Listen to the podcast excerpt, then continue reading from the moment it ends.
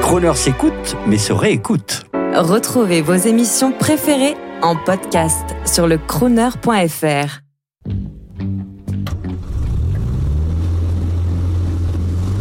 Prestige, automobile et collection. 14h-18h chaque samedi, roulez élégance avec Crooner.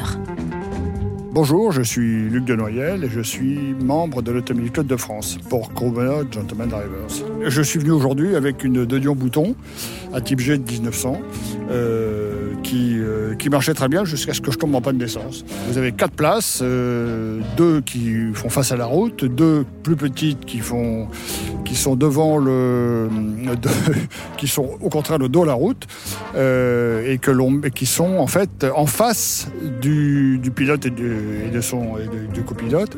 Les personnes sont vis-à-vis et vous avez au milieu une espèce de colonne euh, sur laquelle vous avez la direction euh, par manivelle, euh, un décompresseur, on va dire un changement de vitesse qui sert également d'embrayage et de frein de secours, une manette d'accélérateur et qui roule quand même à, on va dire, 25-30 à l'heure. C'est d'un emploi assez facile, il suffisait d'avoir comme disait l'autre, payer et vous serez considéré. C'est-à-dire, il suffisait d'avoir un peu d'argent et vous, vous pouviez vous acheter cette voiture.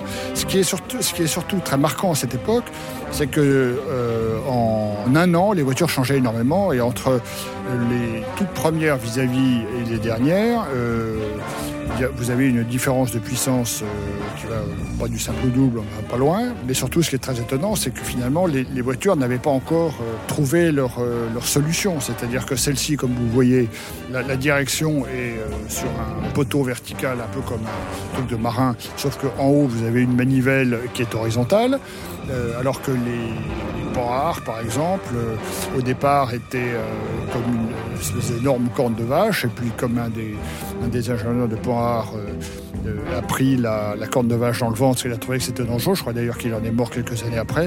Euh, et du coup, c'est lui qui a inventé le volant. L'évolution des voitures est absolument considérable. L'imagination était au pouvoir.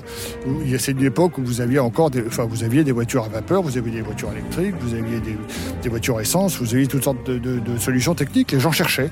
Personne n'avait vraiment trouvé la solution, euh, de solution idéale. Et, euh, par exemple, l'année dernière, j'ai fait nous, nous, avons fait la course qui s'appelle London Brighton. Donc, le musée de Mulhouse avait sorti une, une euh, serpollet à vapeur qui est un truc qui faisait 40 chevaux, alors que ma voiture en fait 4, vous voyez.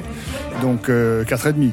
Euh, lui en faisait 40. Le problème, c'est que lui avait une voiture euh, de course euh, qui donc euh, n'était pas prévue pour s'arrêter au feu rouge. Donc, en fait, il est arrivé bon dernier parce que chaque fois qu'il y avait un feu rouge, il était obligé de relâcher la pression de la vapeur et d'attendre que la pression, la pression de la vapeur remonte pour que la voiture avance. Évidemment, c'était pas forcément au moment du feu rouge. Et donc, euh, ça a été une catastrophe pour lui. Enfin bon, il est arrivé euh, deux ou trois heures après nous, quoi.